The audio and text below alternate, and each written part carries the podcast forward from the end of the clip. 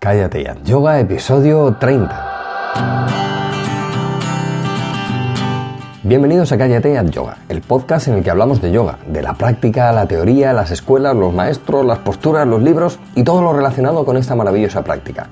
Hablamos de yoga de manera normal, con los pies en la tierra y con sentido del humor. Hablamos de yoga en definitiva como si lo hiciéramos de cualquier otro tema. Soy Jorge Caballero, un practicante de yoga que también imparte clases desde hace tiempo. Hoy, eh, en este episodio número 30, eh, vamos con la segunda parte de preguntas y respuestas de yoga. ¿eh? Vamos a, contestar algunas preguntas que me habéis hecho llegar al email de Cállate Yoga por la web, por el formulario de contacto y por el Facebook también de Cállate Yoga. Eso sí, bueno, antes recordaros, como siempre, que ya tenemos en marcha el curso de yoga para gente normal y que en él, eh, bueno, pues tenemos de todo. Tenemos clases semanales guiadas eh, paso a paso, eh, a tiempo real, en vídeo. tenemos también una sección de teoría y filosofía del yoga, donde todo está ordenado para que se pueda aprender desde la base. Tenemos también vídeos de las posturas individuales, en los que cogemos una postura y la, la desgranamos poco a poco. Y bueno, y tenéis también contacto directo conmigo. Y, vamos, ya me preguntáis cualquier cosa y, os resuelvo todas las dudas que puedan surgir en la práctica. Eh, dentro de una o dos semanas va a haber novedades. Eh, no digo más, pero va a haber novedades y va a haber más contenido en en el curso, así que estad atento. Ah, bueno, y tenemos una, una novedad esta semana y es que eh, a partir de esta semana, esta semana incluida, eh, los alumnos del curso también pueden descargar en formato PDF toda la secuencia con las fotos, con los tiempos, con los nombres de las posturas y, guardárselo. Eh, así que, bueno, miradlo porque el curso tiene un precio de 10 euros al mes y tenéis todo eso y, está genial. Y si no, bueno, de todas maneras, pasaos por la web ¿eh? que, hay un montón de cosas, también hay secuencias de práctica, hay posts en los que hablo de teoría, de práctica, de todo. Bueno, eh, pasaos que, que está muy bien. Y bueno, venga, vamos ya con las preguntas, que si no me enrollo y no empiezo. Vamos con la segunda edición de esta de este preguntas y respuestas de yoga. Bien, em, la primera pregunta me la hace José, mm, que me escribe desde Córdoba y dice, em, hola Jorge, eh, a raíz del podcast 27 en el que hablas de meditación y das algunos consejos para iniciarse, he decidido empezar, pero no sé cuánto tiempo hacer ni en qué momento del día eh, y sobre todo el tiempo, cuánto tiempo me, me recomendarías hacer de meditación para empezar. Eh, gracias José, Córdoba. Em, bueno, esta es muy buena pregunta, José. Es la pregunta del millón. Eh, es la pregunta del millón. Em, bueno, em, yo te diría eh, que, bueno, el, momento del día que elijas el que, el que a ti te venga mejor y con el que tú mm, te identifiques más para, tener ese momentito de meditación. Hay quien, te, que te hablará o leerás en libros de, no, tienes que meditar en este momento o en este otro momento. A mí, mm, la verdad es que me parece un error eh, tener que meter la práctica eh, de algo tan íntimo en un, en un espacio de tiempo determinado. Em, porque, bueno, pues por la vida diaria, por el trabajo, por los compromisos, pues puede que no lleguemos a esas horas. Entonces, yo te diría, si a ti por la mañana tras levantarte te viene bien, eh, hazla nada más levantarte, porque la verdad es que la meditación por la mañana temprano te deja listo para el día y, te deja muy conectado contigo mismo. Em, sin embargo, yo, por ejemplo, y esta es mi, mi, preferencia, es hacerlo por la noche antes de acostarme. A mí es el momento del día que, bueno, veo que hay un silencio especial, o por lo menos yo tengo un silencio especial, y a mí me gusta acabar el día así eh, con meditación. Y hay gente que le gusta hacerlo a mediodía, ¿eh? a mediodía, no sé por qué, pero eh, he oído varias veces a varias personas que les gusta hacer su momento de meditación a mediodía. Así que, bueno, pues eh, te diría que en el momento en que tú lo puedas encajar en tu día, José, que a ti te venga mejor. Y luego en cuanto al tiempo, bueno, pues sobre todo al principio, tiempos breves. yo no haría más de 10 o 15 minutos al principio. De hecho, si te pones un, un crono, un temporizador, para que no se te vaya el tiempo, para controlar bien el, el, tiempo exacto que estás intentando hacer meditación, intentando hacer concentración, mejor. 10, 15 minutos y yo estaría así una temporada larga, eh, sobre todo hasta que tú de manera natural veas que quieres hacer más tiempo, que estás cómodo. Tampoco hacer menos, eh, porque bueno, hay que de alguna manera, entre comillas, obligarse a, bueno, pues por lo menos sentarte 10 minutos, eh, observando la respiración, observando una imagen o cosas como propongo en el, en el podcast número 27, eh, que os los dejo, os lo dejo enlazado en las notas del programa para que lo tengáis directo. Y, y, yo mínimo haría 10 o 15 minutos, José. Así que, bueno, pues nada, ahí queda la respuesta y espero que te ayude. Bueno, vamos con la siguiente pregunta, que es un poco más técnica y me la hace Yolanda de Madrid y, me comenta. Em, hola Jorge, mira, en Bharadwayasana en la silla, eh, que implica una torsión, esta es ligera, ¿no? Porque no noto nada especialmente, algo se me escapa. Em, y luego tiene otra pregunta en Utkatasana. Dice, Utkatasana me tiene loca esta semana, no sé si debo inclinar el tronco hacia adelante y si es así, ¿cuánto? Eh, siempre dudo. Eh, gracias, Yolanda. Bueno, eh, lo primero, en Bharadwayasana es esta, en la silla, es esta torsión que hacemos sentados de lado en una silla. Esta yo la hago bastante, la hago en las clases, la hago en las clases en el curso online, la hago también en las secuencias que, que podéis ver todos. Em, y, además la hago en, en, muchas ocasiones para ayudar a la gente en el trabajo, hacer alguna cosilla. Eh, Sana en la silla es, es, fantástica. No, no es ligera. Eh, exactamente, yo creo que si se te escapa algo es que no es ligera. Eh, en Sana en la silla las piernas tienen un ángulo eh, de 90 grados a poder ser, si no, pues podemos elevar los pies, ponerlos en un paquete de folios, o un cojín o en algo, en un ladrillo de yoga. Y, y, ahí la espalda está completamente recta, eh, lo que tenemos que potenciar es eso, es tirar hacia arriba antes de girar, luego cogemos la, silla por los lados y no es ligera. Lo que tenemos que ver es si tú al girar, siempre en las torsiones, encuentras una barrera y tenemos que...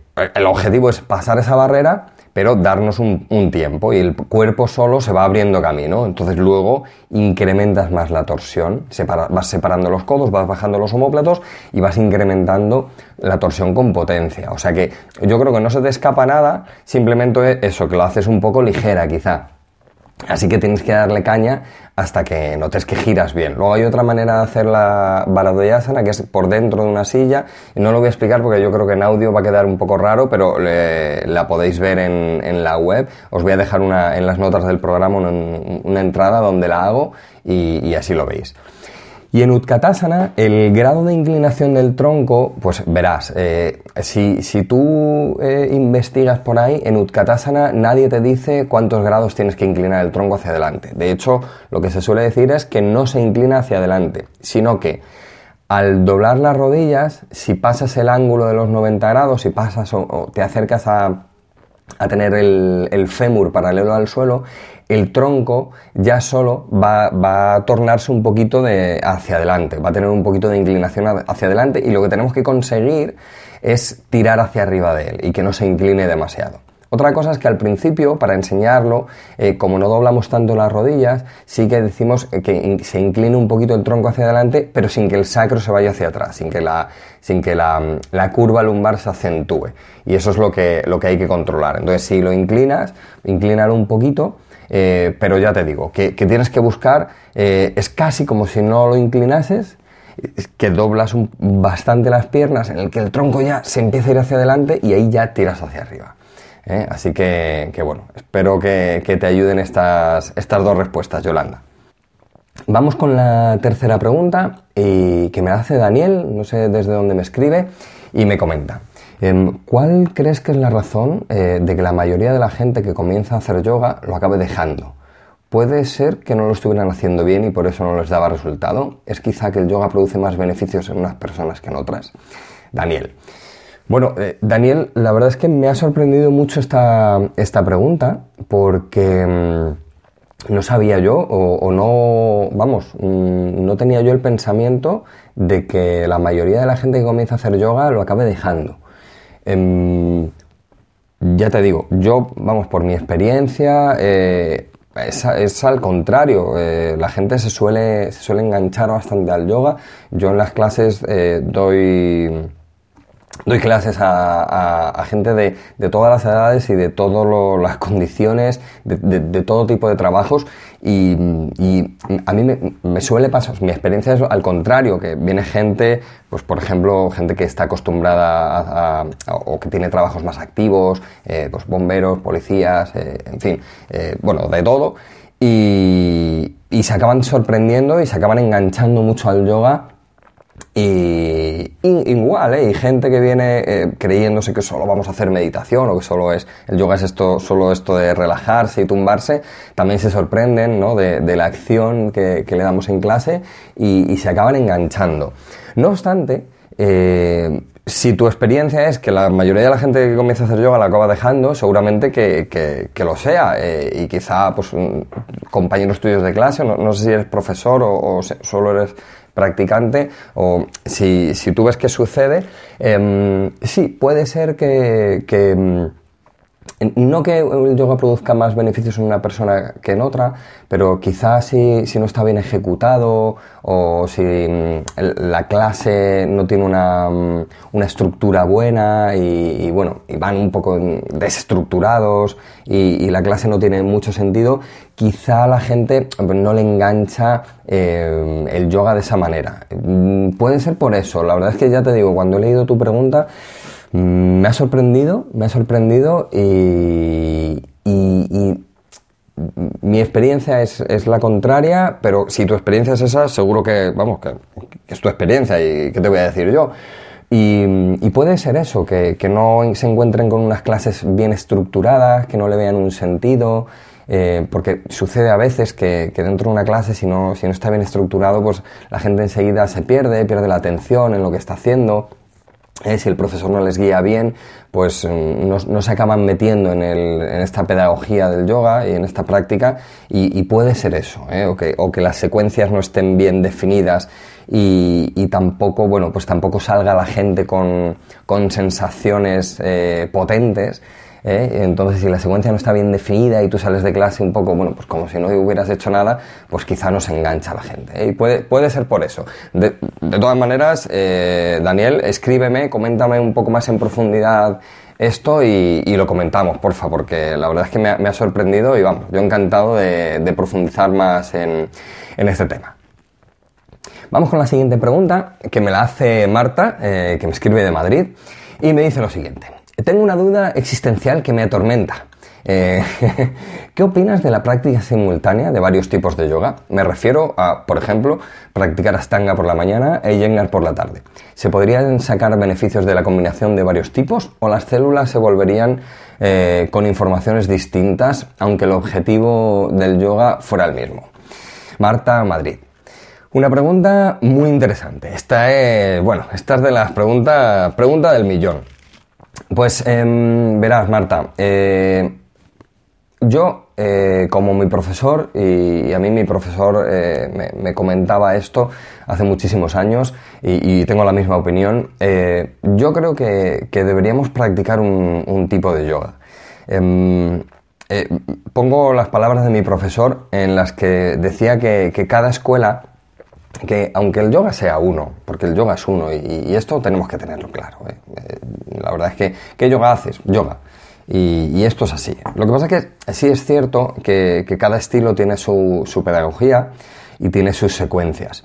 Y, mi profesor decía, em, o dice, que, cada escuela de yoga vibra eh, en el cuerpo de una manera determinada. Entonces, eh, esto es como, a veces como mezclar frutas, ¿no? en los tipos de alimentación te dicen que, no mezcles frutas o que por lo menos eh, si mezclas, mezcles de la, de la misma familia las frutas. Y para mí el yoga eh, es un, ejemplo quizá un poco, un poco tonto, pero, pero para mí el yoga es, es, igual.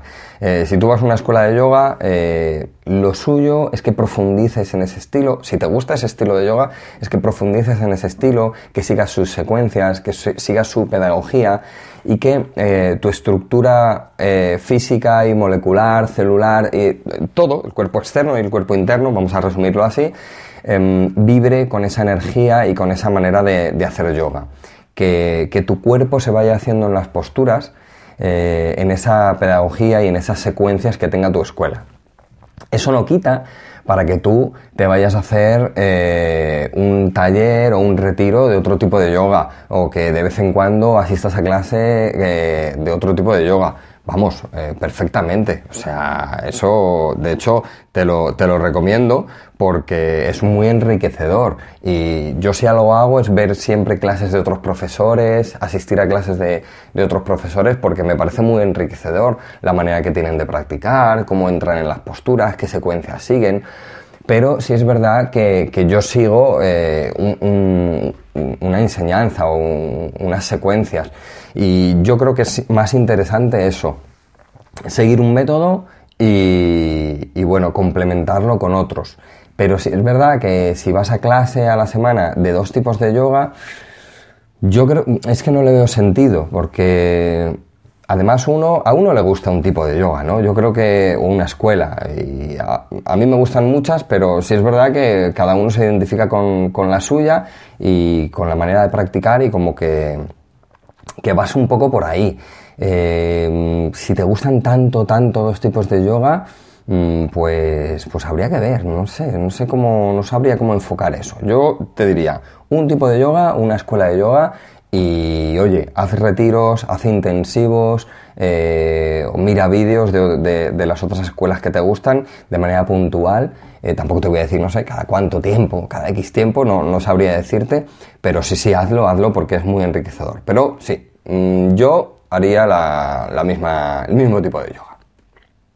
Bueno, y vamos con, Carla de Murcia, que me planteó una, duda también técnica, como Yolanda, sobre Tadasana. Es una, duda muy cortita y me indica. Em, eh, tengo una duda sobre Tadasana. Creo que no lo hago bien porque eh, se dice que se debe empujar los hombros al subir, eh, pero a mí no me pasa. No me da la sensación de malestar en la espalda. yo creo que, Carla se refiere a empujar los hombros al subir eh, creo que se refiere cuando se hace Tadasana contra la pared. Recuerdo brevemente, eh, si nos apoyamos en la pared, con los talones, el sacro, los homóplatos y la cabeza en la pared, hay una manera de hacer Tadasana en la que se flexionan un poquito las piernas, ahí se rotan los hombros hacia atrás, se bajan ya los homóplatos para que se queden en su sitio y luego se va estirando las piernas, de manera que la pared eh, peina o dirige más hacia abajo los homóplatos en dirección a las nalgas. Pero eh, empujar los hombros al subir, eh, Carla creo que se refiere a, empujarlos un poquito hacia atrás. Eh, bueno, sí, mantener la punta del hombro hacia atrás para que el homóplato tenga la facilidad de, meterse en el pecho a la hora de, bajar. La pared lo va rozando, va bajando y va metiéndolo esos dos o tres grados que entra hacia, hacia el pecho. Pero mm, lo de no me da sensación de malestar en la espalda, mm, perfecto, porque no te debe dar mm, sensación de malestar, Carla. Eh, tienes que notar un trabajo en el que eso, en que la punta del hombro va hacia atrás, en que el homóplato baja y se mete un poquito en la espalda, pero no debería darte sensación de malestar. ¿eh? O sea, trabajo sí, malestar no, porque, porque bueno, eh, se trata de eso, se trata de trabajar, de notar un, trabajo potente, acciones potentes pero, pero no, malestar no. Así que sigue practicándolo, sigue practicándolo y si tienes más dudas, Carla, me, lo indica. De todas maneras, ya yo le he contestado, a todos les he contestado por, por email, sobre todo a los alumnos del curso les he, les he contestado rápido, que aquí hay un par de alumnos, pero vamos, eh, coméntamelo, Carla, y, vamos, y, y, te lo aclaro si, si no te lo he aclarado ya. Y vamos con la última pregunta ya, que me la hace Juan José. Y me dice, em, hola Jorge, eh, dice, mira, tengo muchas dudas en cuanto a la práctica de yoga, pero te voy a hacer una que es la que, es la que más me, tiene intrigado. Em, en Utita Stapadasana, eh, os recuerdo, es esta postura en la que abrimos las piernas, las separamos y separamos también los brazos y los brazos se quedan en, la mano se queda en la línea del hombro, el brazo estirado y la mano en la línea del hombro. Dice, em, cuando tengo los brazos estirados, eh, se me cansan muchísimo y he tenido que bajarlos. Los pies no se me cansan nada, es normal, eh, Juan José, pero las manos no he sido capaz, o los brazos no he sido capaz de, de mantenerlos arriba mucho tiempo. ¿Qué es más importante? ¿Aguantar como sea los brazos o las piernas bien? Eh, Juan José. Em, pues eh, es importante todo. La postura es, una eh, y es importante todo, Juan José. No obstante, es normal eh, lo de los brazos. Al principio, cuando empezamos a practicar, los brazos se cansan mucho. Em, hay una cosa que, tenemos que hacer con el brazo y, es tener claro que el tríceps, eh, por decirlo de una manera rápida, la parte externa del brazo y más alta, cerquita a la axila, em, en un audio es difícil decir dónde está el tríceps, pero bueno, más o menos si estiramos el brazo, eh, los brazos en cruz, eh, el tríceps quedaría así, por la parte de fuera, eh, cerquita de la axila. Entonces tenemos que estirar ese músculo y, dirigirlo hacia el meñique. Tenemos que estirar y unir bien todos los dedos de las manos y dirigir la axila hacia el meñique y dirigir ese tríceps hacia el meñique. de manera que, que esa potencia eh, tirando de los brazos hacia afuera, eh, crea una dinámica hacia los lados y no una dinámica hacia abajo. Si tú subes un brazo y lo dejas ahí aguantando, el brazo enseguida se quiere caer hacia abajo. Pero si tú le das una dirección, implica un movimiento desde el esternón y toda la musculatura pectoral también va hacia ahí. De manera que hay mucha más estructura sujetando el brazo. Eh, si además bajas bien los homóplatos y alargas el cuello, e incrementas ese trabajo de toda la estructura, potencias más ese estiramiento y es más fácil sujetar el brazo. De manera que, sigue practicando, pero bueno, que al principio, sigue practicando así, pero al principio es normal eh, que, notemos ese cansancio porque el brazo no está acostumbrado a trabajar así.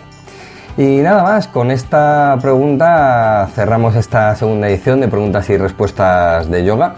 Em, espero que me sigáis acompañando en este pequeño y humilde viaje de yoga y que podamos seguir aprendiendo todos juntos porque al final ese es el objetivo del yoga y de la vida. Os espero en los comentarios de la web. Eh, os animo a apuntaros al curso de yoga, que empecéis a practicar yoga en casa. Eh, que nosotros estamos aquí creando una comunidad de yogis y yoginis normales eh, poco a poco en Cállate a Yoga y, va creciendo y estoy súper contento y estamos todos súper contentos. Si tienes dudas y si quieres preguntarme cualquier cosa para, para una tercera edición de este de este preguntas y respuestas, pues nada, en el formulario de contacto de la web o me mandas un mail directamente a jorge o por el Facebook de Cállate al Yoga, ¿de acuerdo? Así que nada, os, nos escuchamos en el próximo episodio. Es todo por hoy. Ariom Tatsat.